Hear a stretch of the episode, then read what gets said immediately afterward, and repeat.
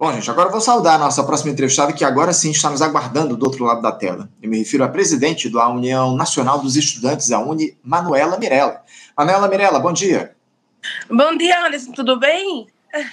Tudo bem, Manuela, tudo bem. Agradeço muito por você, mais uma vez, se colocar à nossa disposição para fazer esse diálogo importante com a gente aqui no Faixa Livre, Manuela. E a gente queria tratar contigo sobre alguns temas relacionados à educação que se deram nesses últimos dias. Começando por esse episódio absurdo aí do, dos estudantes de medicina de duas universidades privadas em São Paulo, a São Camilo e a Unisa, onde eles promoveram gestos obscenos durante os chamados trotes.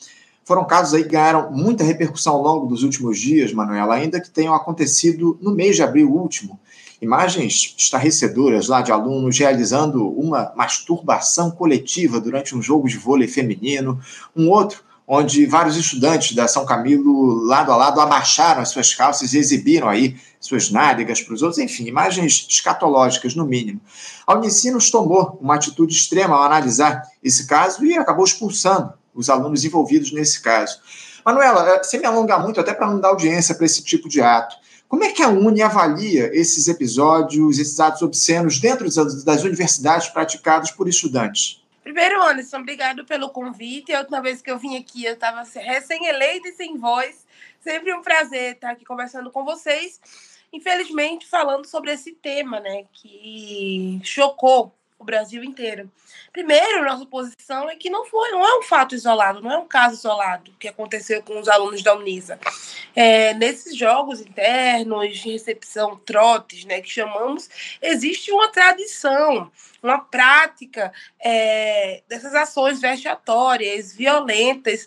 E a posição da Uni é que nós é, reforçamos a importância da realização de eventos de integração, de acolhimento mas nós repudiamos totalmente qualquer ato de violência, de importunação sexual.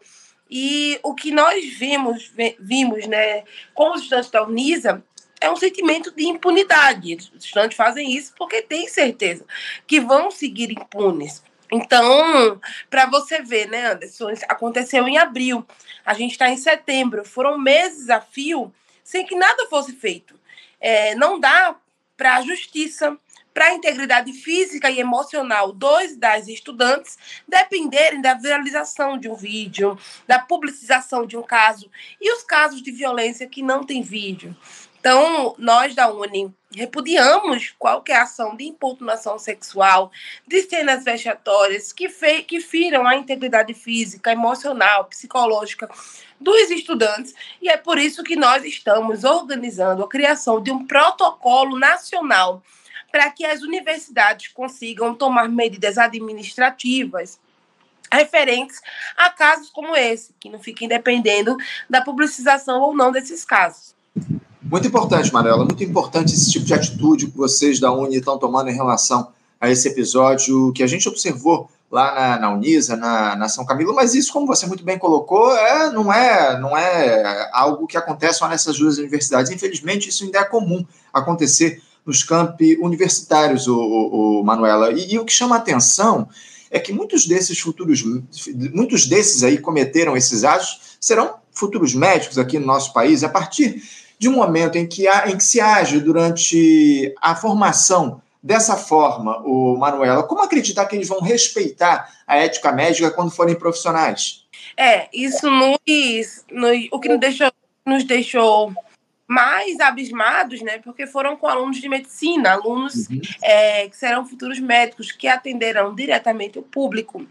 É, por isso que é muito importante que a gente consiga, assim que os estudantes entrem na universidade, ter esses espaços mesmo de integração é, e para mostrar para as pessoas né, de que a universidade precisa ser um ambiente seguro, de que nós estamos entrando na universidade para aprender nossa profissão, mas, sobretudo, para formar cidadãos críticos, né, que consigam atender às demandas e às dificuldades da sociedade. E que esses estudantes entendam né, que o que eles fizeram foi errado é, inclusive se enquadra enquanto crime, né? Existe hoje uma discussão sobre qual crime cometido, de importunação sexual, de atentado ao pudor, mas que a gente consiga. É, a gente vem falando que é necessário coibir a violência, né? Acabar com a violência, acolher as vítimas e responsabilizar os agressores. A gente entende que não só medicina, qualquer outro curso onde aconteça é, cenas e fatos como esse, se a gente consegue responsabilizar o, os estudantes que cometeram esses atos, a gente coíbe de que novos estudantes o façam, a gente consegue dialogar e ter espaços permanentes para falar sobre o enfrentamento à violência na universidade, para garantir, né, prevenir é, quando acontecer, tratar, para que a gente não tenha mais cenas como essa circulando na internet, mas também que não aconteçam mesmo fora dela. Inclusive, nós da Uni lançamos uma ouvidoria.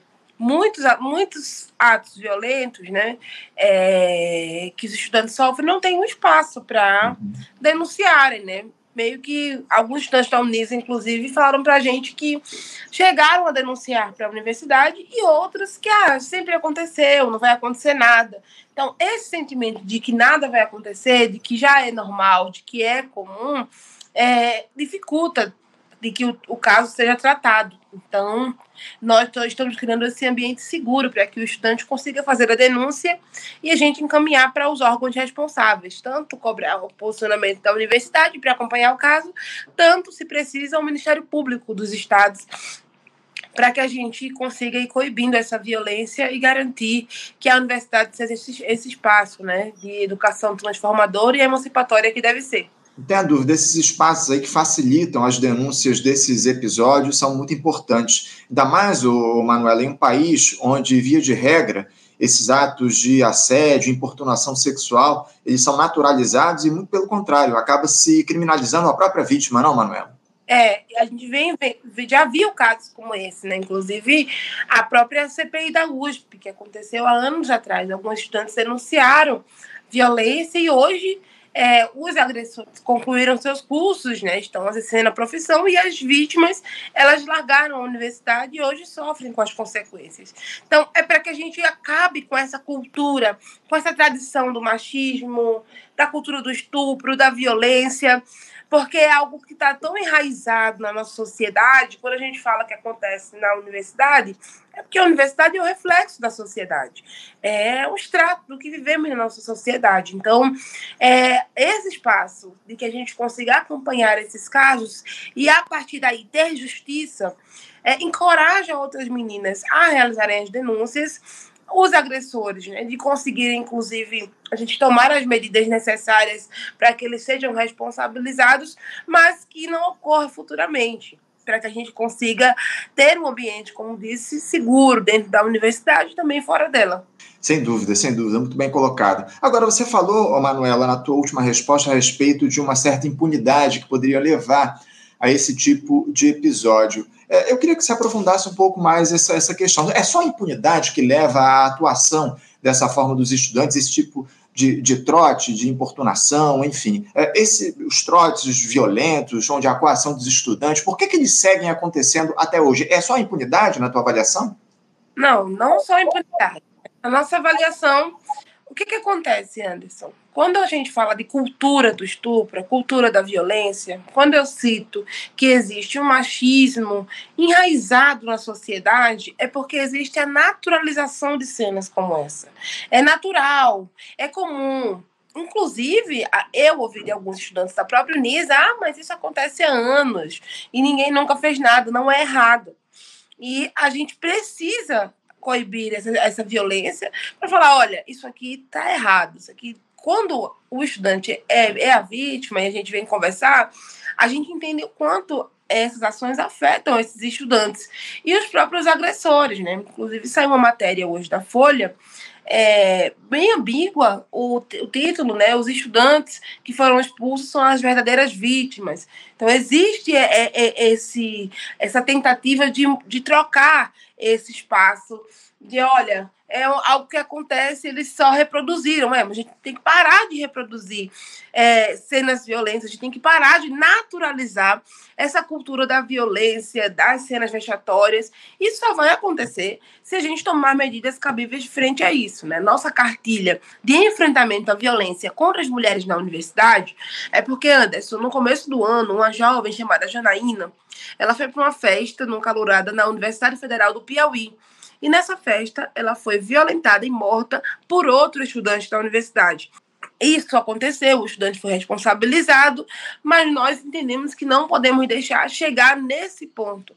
Os trotes violentos, a gente já chegou a ver inúmeros casos é, de, de trotes tão violentos, tão violentos que os, que os estudantes tiveram que ir para o hospital, ou nem chegaram a continuar o seu curso. Não é normal, não é comum, não é engraçado. Então, eu acredito que, que ainda acontece esse tipo de trote para manter essa tradição de que nós estamos já há um tempo, né, uma pauta antiga da Uni, e tentamos diariamente coibir. Que são, que são os trotes violentos e vexatórios. A gente já vem avançando, viu, Anderson? Não é só é, casos como esse da Unisa, todos são assim. Existem hoje alguns, alguns exemplos que eu posso dar aqui, como o DCE do Mackenzie, que faz um trote solidário com é, rece recebimento de alimentos para fazer a doação pós-trote. Existe trote, por exemplo, de doação de sangue. O, todos os calouros estão lá, tem que doar sangue. É, claro, se, se assim quiserem, né? É, outros de acolhimento à comunidade. Então já existe, já a gente já vem conseguindo mudar um pouco dessa realidade de que esses trotes eles consigam entender, olha, você está chegando na universidade e agora já precisa ajudar outras pessoas. Esse ambiente de solidariedade, de compaixão, de acolhimento, de recepção, é esse tipo de trote que a gente incentiva, para além de mostrar como a universidade funciona. Os jogos são muito importantes importantes, Anderson. Pessoal, eu sou contra os jogos. O esporte universitário é fundamental para a integração dos estudantes, para a realização de esportes, mas esses esportes e a competição não pode estar ligada a cenas como vimos. E eu já vi inúmeros inter, que a gente chama inter, né, interjogos, intercamp, que acontecem, inclusive com ações como essa de solidariedade. Então não é obrigatório e que a partir disso eu tenho certeza que no próximo intermédio que deve acontecer, os estudantes vão pensar algumas vezes antes de. Acredito eu que não serão realizadas cenas como essa novamente. Se não tivéssemos feito nada agora, continuaria acontecendo ano que vem, no outro ano, no outro ano, mantendo essa tradição. Então a tradição precisa acabar. Que precisa ser normal é a solidariedade, a compaixão, o acolhimento, a segurança e esse modelo de universidade transformadora e emancipatória, que é o que defendemos. É isso, é isso, acima de tudo. Manuela, mudando um pouquinho de assunto, eu queria falar contigo a respeito dessa greve de estudantes na Universidade de São Paulo, a USP. Na última quinta-feira, os alunos realizaram um ato lá em frente à reitoria da USP e pediram a contratação de professores, a permanência estudantil na universidade com auxílio das bolsas e a reformulação das políticas para a permanência dos alunos. Uh, os funcionários da instituição também acabaram aderindo a esse movimento. Manuela, eu te confesso que greve de estudante para mim é algo até certo ponto inédito. Eu gostaria que você nos explicasse como é que tem se dado esse movimento, falasse, evidentemente, sobre essas reivindicações dos alunos que me parecem, evidentemente, muito pertinentes. No caso, esses estudantes simplesmente deixaram de assistir às aulas, foi isso? Não, é, Anderson, greve de estudantes não é algo que é a primeira vez que acontece. Inclusive, já fizemos ao longo da história da luta e resistência do movimento estudantil. As greves elas existem para que as nossas pautas sejam ouvidas e atendidas. É, o que ocorre na USP, assim como em outras universidades também, é que nós passamos alguns anos, né, quatro, posso é, ampliar, seis anos de ataques à educação, de cortes no orçamento, é, de, de, aumento da evasão universitária. E ao que pesa hoje na USP, existe um grande problema, né? São mais de 100 professores faltando no quadro né, de profissionais é, na universidade. O que acontece é que, pela falta de professores, alguns cursos correm o risco de, de, de fechar as portas, de não, de não continuar. Então, esses estudantes então, estão se vendo nessa situação é necessário que a gente consiga se mobilizar e se organizar. Então, a greve da USP, que é comandada pelos estudantes da universidade, movimentos que compõem essa atuação, eles estão pedindo né, que esses professores sejam contratados e também que revejamos, é, que a USP reveja esse modelo de assistente estudantil. Porque nós sabemos né, dessa dificuldade, inclusive uma grande pauta da minha gestão, né, que, a, que a, começou há alguns meses, é a questão da permanência nós avançamos muito com a democratização do acesso ao ensino superior, mas a permanência é algo que precisamos nos debruçar. Então, nós precisamos garantir que esses estudantes eles permaneçam na universidade. Mas eu queria reforçar que a USP é uma universidade estadual. E eu queria ligar, a gente vem na Uni, né, ligando o sinal de alerta das universidades estaduais, porque são universidades que, por muitas vezes, né, por serem geridas pelo governo do estado, é, existe essa dificuldade né, de, de repasse de orçamento. Mas que a USP é, ela é uma universidade de renome mundial mas que na realidade os estudantes vêm sofrendo essa dificuldade. Então a greve é muito válida, os estudantes estão se organizando, a Uni vem acompanhando é, de perto né, os estudantes que compõem a Uni e estão pedindo o básico, né? É o básico para conseguir é, se manter na universidade, para conseguir fazer com que os cursos continuem existindo. Então, a greve da USP, é, assim como a ocupação, existe uma programação, né? Os estudantes estão, inclusive, procurando, é, é, realizando aulas públicas, realizando ações e atividades na universidade. Então, a greve existe, essa programação também, não é só ah, deixei de assistir aula, é, isso é greve. Muito pelo contrário, são espaços, inclusive, de formação.